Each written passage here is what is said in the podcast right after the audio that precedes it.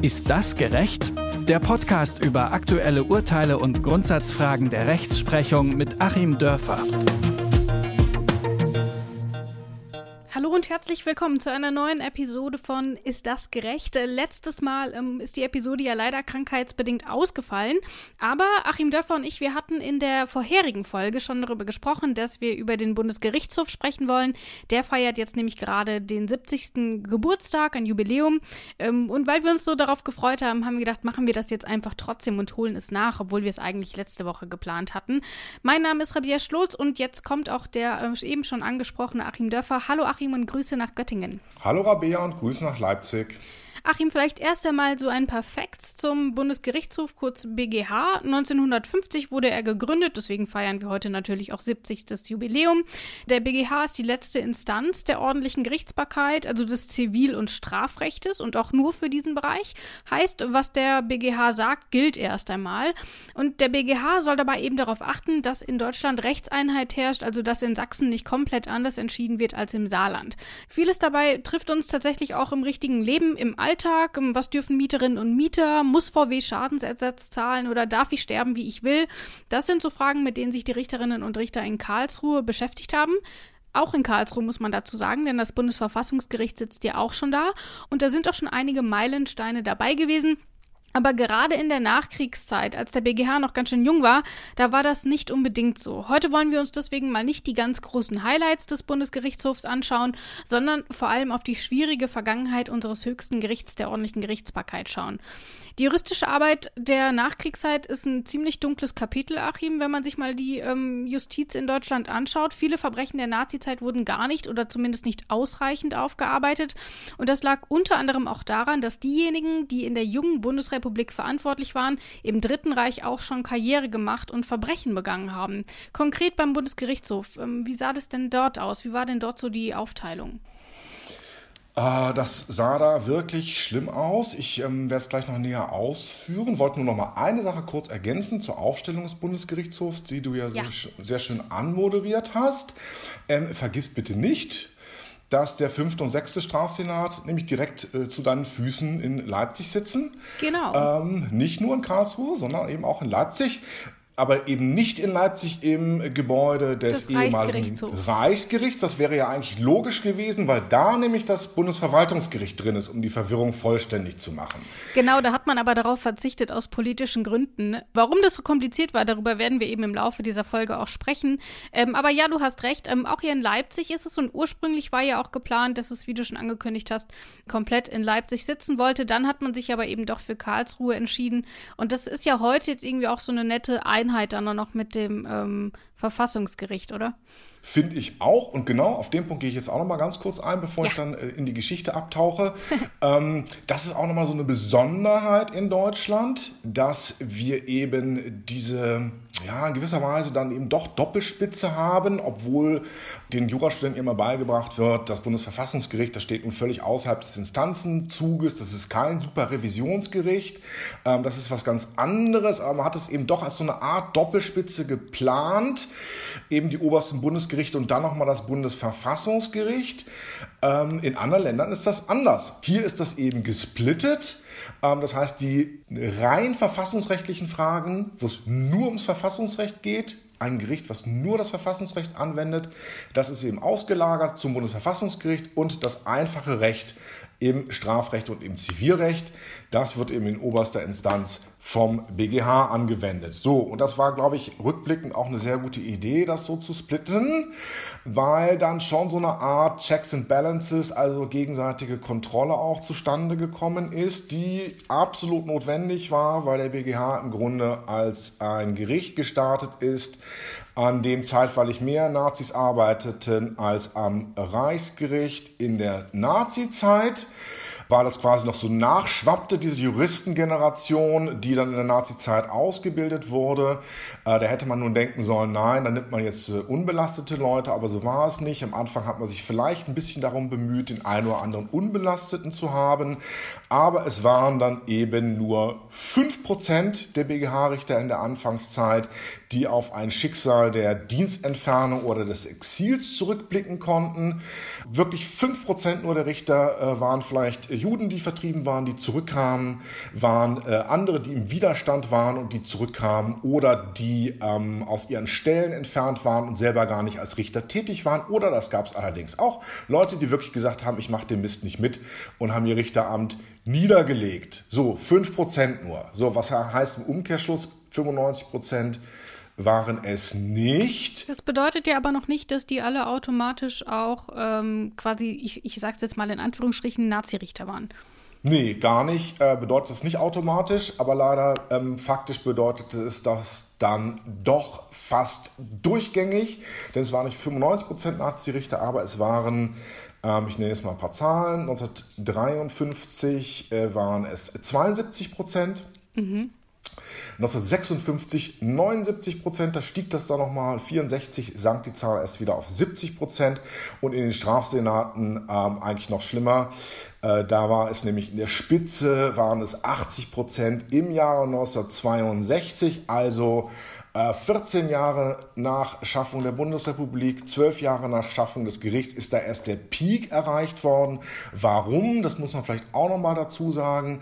Äh, es gab eben dann ein Eingliederungsgesetz, weil Adenauer eine Versöhnungspolitik betreiben wollte. Keine Versöhnungspolitik mit den Juden war hier gemeint, sondern eine Versöhnungspolitik mit den Nazis.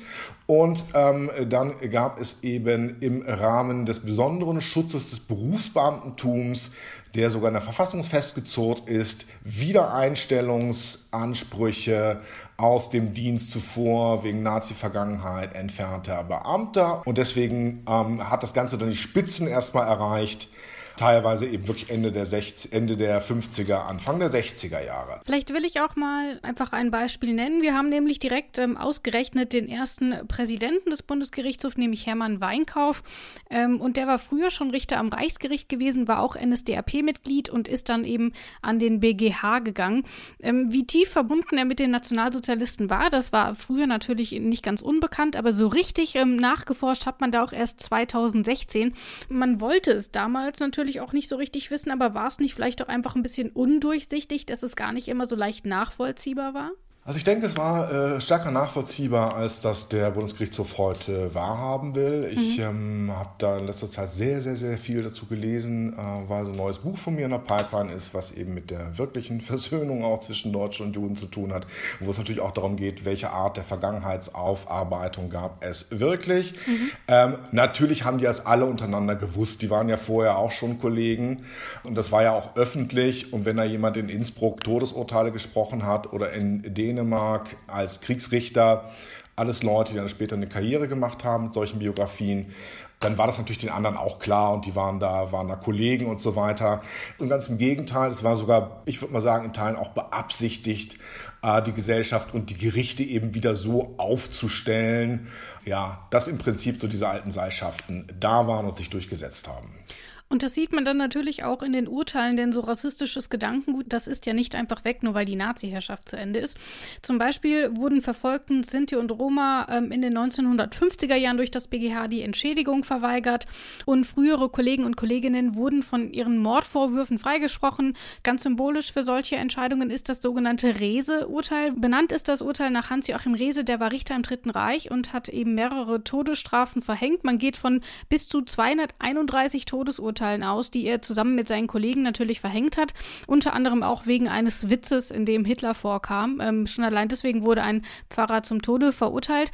Das ging ja die ganze Zeit hin und her ähm, in der Bundesrepublik und auch der BGH hat dieses Urteil dann kurzfristig aufgehoben. Es ging zurück ans Landesgericht Berlin und das kommt auch so ein bisschen mit dem Zeitgeist, weil auch hier hat man so ähm, mit Rechtsblindheit argumentiert und eben gesagt, ähm, man konnte gar nicht so richtig von Rechtsbeugung durch diese Richter ausgehen, ähm, weil das damals eben alles ganz anders war. Ähm, das passt auch schon so ein bisschen äh, in die Urteile, die der BGH sonst noch so gefällt hat und auch zur Mentalität des BGH, ne? Ja, das passt sehr gut dazu und im ähm, Ergebnis war es dann ja so, dass äh, der Juristenstand, der Richterstand ähm, der einzige war, wo wirklich dann niemand verurteilt wurde. Man hätte letzten Endes, darüber ist man sich heute einig, natürlich massenhaft wegen Rechtsbeugung verurteilen können. Und natürlich auch in diesem Fall. Denn ähm, Richter hatten damals auch einen Beurteilungsspielraum, wie heute. Und auch natürlich gab es damals den Rechtsbeugungsparagraphen. Und natürlich wurden solche Dinge auch von Kollegen anders gesehen. Es gab zum Beispiel bei einem Personalwechsel im Gericht, wenn das Urteil ähm, dann vielleicht äh, so vorbereitet war mit Todesstrafe und da kam ein neuer, das sind Fälle dokumentiert, ähm, der hat dann was ganz anderes verfügt. Also es war, war absolut erkennbar, dass man hier das Recht auch beugte und ja letzten Endes haben sich ja solche Richter auch gar nicht am Recht orientiert, sondern haben sich orientiert so an dem, was sie meinten damals äh, zum Krieg beitragen zu müssen oder zur moralischen Stärke des deutschen Volkes beitragen zu müssen. Also eine große ähm, Schweinerei im Grunde, dass da nie ein Richter wegen Rechtsbeugung verurteilt wurde. Und wir gehen hier immerhin ähm, von ähm, bis zu 50.000 Todesurteilen aus, die äh, so zwar gefällt wurden, aber letzten Endes die ähm, verantwortlichen Richter eben nie zur Rechenschaft gezogen wurden. Daran sieht man eben auch, dieses Rese-Urteil hat da so ein bisschen den Grundstein dafür gelegt, weil sich natürlich alle Richter dann später darauf bezogen haben, dass sie eben gar nicht zur Rechenschaft gezogen werden können. Wir haben ganz vorhin schon über äh, den Herrn Weinkauf gesprochen, den ersten Präsidenten ähm, des Bundesgerichtshofs, und auch der hat natürlich viel zu dieser Mentalität Qualität beigetragen. Ne? Du bist ja auch Rechtsphilosoph. Du hast dich ähm, sicherlich auch schon lange mit ihm beschäftigt, weil er war auch Rechtsphilosoph. Was kannst du denn dazu sagen? Er war auch Rechtsphilosoph. Ich kenne ihn auch noch aus dem Studium. Äh, da wurde er uns natürlich völlig unkritisch, ohne Kenntnis des Hintergrundes, ähm, vorgestellt als jemand, der mit diesem Satz geprägt hat. Unter Rechtsphilosophen ist er ganz berühmt dass der Rechtspositivismus die Juristen im Dritten Reich wehrlos gemacht habe. Jetzt muss ich mal erklären, worum es da geht. Das ja, lohnt bitte. sich aber, weil das eine ziemlich grundlegende Frage ist. So, Rechtspositivismus, das ist die Schule, die sagt, die Richter müssen sich genau an den Wortlaut des Gesetzes halten. Mhm. Und wir stellen keine moralischen Gerechtigkeitsfragen, wir halten uns erstmal an den Wortlaut. Natürlich müssen wir uns trotzdem moralisch verhalten, das ist aber ein anderes Paar Schuhe. Und ähm, gegen den Rechtspositivismus steht dann die andere große Schule, im Grunde seit der Antike, hm, die sagt, nee, im Recht ist auch immer schon so ein bisschen Moral drin. Das sind keine zwei völlig getrennten Sachen.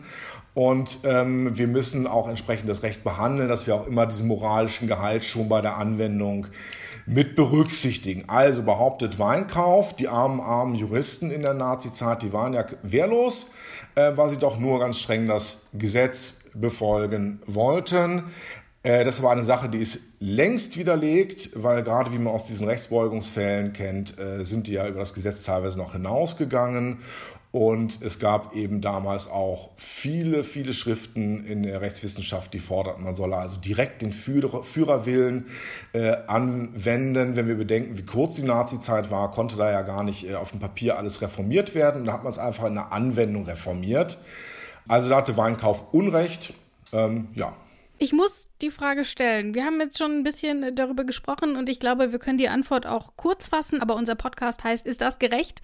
Ähm, was würdest du denn einschätzen? Wahrscheinlich, ich gehe mal davon aus, dass ich deine Antwort kenne und du sagst nein.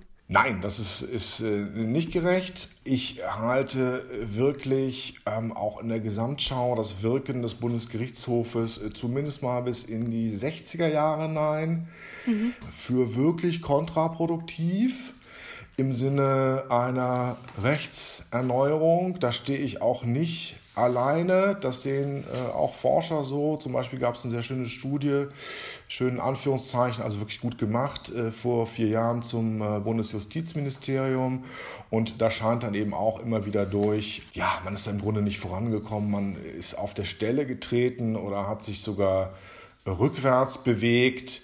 Wir hatten für mich jetzt auch nochmal ein ganz wichtiges Thema, wenn man also an die Shoah denkt äh, und an die ähm, Aktion T4 natürlich auch an die Verfolgung von Sinti und Roma, also an diese ganzen Verfolgungsmaßnahmen. Ähm, auch da hat der BGH eben völlig versagt in den Anfangsjahren und gerade in den Anfangsjahren wäre es wichtig gewesen zu handeln, mh, weil die Täter ja noch Le am Leben äh, verhandlungsfähig waren und man natürlich da auch hätte ein Zeichen setzen können. Stattdessen hat man wie folgt argumentiert beim BGH und das hat im Grunde bis in die 2000er Jahre die gesamte Rechtsprechung blockiert. Das Argument des BGH war, ähm, Täter hatten wir eigentlich nur so drei vielleicht, ja, Hitler, Himmler und Goebbels und vielleicht noch Eichmann oder so. Für den waren ja die Israelis zuständig. Und alles andere, das waren eben nur so Mitläufer, Mittäter. Und Täter konnte ohnehin nur derjenige sein, der wirklich direkt jemanden umgebracht hat, wer vorne an der Rampe stand und die Leute in die Gaskammer geschickt hat. Oder wer am Rande des ausgehobenen Massengrabes stand und den Befehl zum Schießen gegeben hat. Der hat ja selber gar nicht jemanden umgebracht, sondern ist ja irgendwie nur so Mittäter gewesen und so weiter und so weiter. Und Zehntausende sind quasi in die Verjährung, in die Amnestie gelaufen durch diese BGH-Rechtsprechung. Und wirklich gebrochen hat man damit erst äh, in den letzten paar Jahren. Ich war ja selbst zugegen, das war wirklich so ein Gänsehautmoment äh, in Hamburg, nochmal bei dem Stutthof-Prozess, als dann der Staatsanwalt sein abschließendes Plädoyer hielt und er auf einmal ganz klar die Fritz-Bauer-Linie vertrat, funktionales Zusammenwirken, ein großes Räderwerk und hat sich eben nochmal ausdrücklich von dieser alten BGH-Rechtsprechung distanziert, aber hier sieht man eben, wie im Grunde, ja, das ist jetzt auch 2020 gewesen. Ja, wir feiern also dann äh, 2020 endlich den Bruch mit der ähm, BGH-Rechtsprechung, die also den verschiedenen Morden und Völkermorden der Nazizeit überhaupt nicht gerecht wurde. Über diesen Stutthof-Prozess haben wir in diesem Podcast auch schon gesprochen. Wer da also noch mal mehr wissen will, hört einfach in die Folge noch mal rein. Das ist ja erst ähm, vor einigen Wochen passiert. Mhm. Bleiben wir aber beim BGH, denn auch dort hat es ja mittlerweile einen Generationenwechsel gegeben, mehrere sogar. Und ähm, die Richterinnen und Richter arbeiten auch heute mit dieser Nazi-Vergangenheit ganz anders. Insbesondere die ähm, aktuell amtierende Präsidentin Bettina Limberg, die bringt da noch mal ein bisschen Schwung in die Aufarbeitung und hat auch jetzt zum 70. Jubiläum noch einmal den Finger in die Wunde gelegt und eben noch mal Untersuchungen angekündigt. Wie geht man denn heute also damit um? Ist man da heute offener? Ähm, sieht man die Fehler? Hat man sie revidiert? Ähm, wie ist dort der aktuelle Stand? Ja, man hat sich zum Teil schon revidiert. Man hat sich zum Teil dann schon auch dazu bekannt, dass die äh, Rechtsprechung äh, zum Beispiel zur Rechtsbeugung äh, fehlerhaft war. Aber mit sehr, sehr großer Verzögerung. Und wir werden mal sehen, welche Taten jetzt den Worten folgen.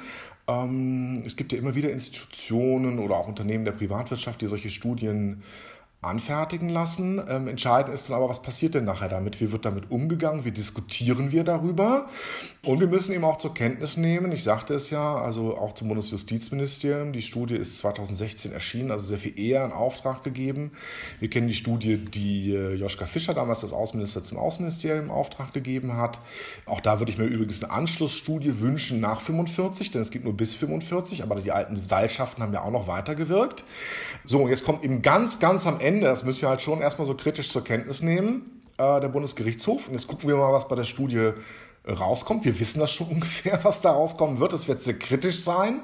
Äh, und dann werden wir mal sehen, wie damit umgegangen wird. Ich habe mir für unsere Sendung jedenfalls nochmal die Mühe gemacht äh, und mich so ein bisschen durchgeklickt. Ähm, Einerseits durch die Website äh, Selbstdarstellung des Bundesgerichtshofes. Da mhm. ist alles Eier Popeye, Friede, Freude, Eierkuchen und selbst äh, ein wirklich heftiger ähm, Altnazi wie Weinkauf, der sehr, sehr vielen Menschen auch wirklich konkret geschadet hat, äh, insbesondere Frauen, äh, indem er sich halt wirklich bewusst persönlich gegen die Gleichberechtigung nach Artikel 3 des Grundgesetzes gestellt hat, das auch so kämpferisch äh, mitgeteilt hat. Mhm. Ja, da, da steht gar nichts dazu. Ähm, ja, das wird einfach so als so ein Karrierejurist. Äh, seine NS-Stationen äh, werden da auch gar nicht so weiter beleuchtet. Äh, der war da halt so an verschiedenen Gerichten, äh, liest sich so ganz flüssig und links ändern sich halt dann immer nur so die Jahreszahlen. Also nach der Studie wird man das wahrscheinlich nicht mehr halten können. Und dieselbe Aya-Popaya-Stimmung habe ich auch gefunden in der Festschrift des äh, BGH zum 50. Jubiläum, also vor 20 Jahren. Äh, da kommt dann am Ende zwar einiges so zu Geschichte und so weiter, aber die Nazi-Zeit kommt da äh, ja eigentlich nicht so richtig vor.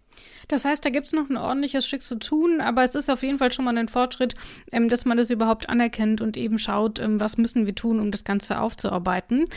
Jetzt will ich aber noch, äh, das war ja jetzt alles ehrlich gesagt nicht sonderlich erfreulich, so wie wahrscheinlich viele Rückblicke dieses Jahr aussehen werden. Aber ich will trotzdem mit was Schönem enden. Und deswegen vielleicht noch äh, über die positiven Urteile sprechen. Hast du denn irgendwie einen Favoriten für ein Urteil, bei dem du sagst, das ist so gut gelungen, das war lange überfällig, das hat unser aller Leben verbessert? Gibt es da deinen Top One BGH-Urteil? Ja, ich würde mal sagen, was mich dann schon bewegt, ist, ähm, nachdem man eben, jetzt starte ich nochmal im Schmutz, um mich dann zum Lichte zu erheben, äh, nachdem man eben von Herrn Weinkauf noch lesen durfte, dass äh, der Mann, also nach den christlichen Kirchen der uralten Ehe- und Familienordnung der Völker, nun der ist, der das Sagen hat, ähm, gibt es eben doch eine damit sehr kontrastierende Rechtsprechung des BGH in den letzten Jahren, die auch immer weiter ausgeweitet wurde zur Sittenwidrigkeit von Eheverträgen. Es ist ja meistens der Mann, der die sittenwidrigen Eheverträge stellt und die Frau dann im Falle einer Scheidung absolut rechtlos stellt trifft natürlich für alle Eheverträge zu. Also ähm, das finde ich eine gute Rechtsprechung dass wir also diese gegenseitige Überforderung, dieses über den Tisch ziehen der beiden Partnern einer Ehe nicht zulassen, weil wir ja auch eine emotionale Ausnahmesituation haben, der sowas dann unterschrieben wird, wo man gar nicht so nachdenkt. Und äh, da finde ich es eigentlich ganz niedlich und fürsorglich vom BGH, dass er dann Männer, Frauen und diverse, die einen sittenwidrigen Ehevertrag unterschrieben haben, während Schmetterlinge in ihrem Bauch flatterten. Da kommt dann nachher der BGH und fängt die wieder so ein bisschen ein und hilft ihnen und hilft ihnen da so raus. Das ist eine Rechtsprechung, die mir gefällt, wie mir allgemein auch gefällt. Die Rechtsprechung überhaupt zum Schutz des Schwächeren, so heißt es dann noch in der Festschrift von 2000. Da geht es auch um die allgemeinen Geschäftsbedingungen der Kreditinstitute. Da geht es auch um Zivilprozess, äh, dass der Schwächere da geschützt werden muss. Das finde ich wirklich durchgängig eine gute Rechtsprechung des BGH. Und ich freue mich dann zum Beispiel auch immer wieder, wenn der BGH den äh, Banken vor die Schienenbeine tritt, wenn die wieder versucht haben, ihre Kunden über den Tisch zu ziehen. Also bravo, gut und da wird eben auch wirklich dann Schutzlücken im Gesetz werden da vom BGH ausgefüllt, bevor der Gesetzgeber überhaupt tätig werden konnte. Also auch so eine Art Feuerwehr haben wir hier beim BGH für die Schwachen. Das finde ich gut. Das heißt also letzten Endes ähm, doch eine Erfolgsgeschichte, wenn man mal diese dunklen Jahre und Jahrzehnte, muss man ja schon sagen, ähm, aus der Vergangenheit ähm, wegdenkt. Über die haben wir aber heute gesprochen, denn auch das ist wichtig und man kann bei Jubiläen nicht immer nur über die großen Erfolge sprechen. Das haben ja die anderen schon gemacht. Wir haben jetzt mal ein bisschen darüber gesprochen, was denn eigentlich beim BGH noch aufgearbeitet werden muss und wo insbesondere in der Nachkriegszeit die Probleme lagen. Vielen Dank, Achim, für deine Einschätzung. Ich danke dir, Rabea. Tschüss, das war's für heute. Wir hören uns dann wieder in der nächsten Woche. Wer nichts mehr verpassen will, kann diesen Podcast auch einfach abonnieren. Das geht überall dort, wo ihr Podcasts hört, also zum Beispiel bei Spotify oder bei Deezer. Dann verpasst ihr keine Folge mehr. Die nächste kommt nächsten Dienstag und damit verabschiede ich mich für heute. Tschüss. Tschüss auch von mir. Ist das gerecht? Der Podcast über aktuelle Urteile und Grundsatzfragen der Rechtsprechung mit Achim Dörfer.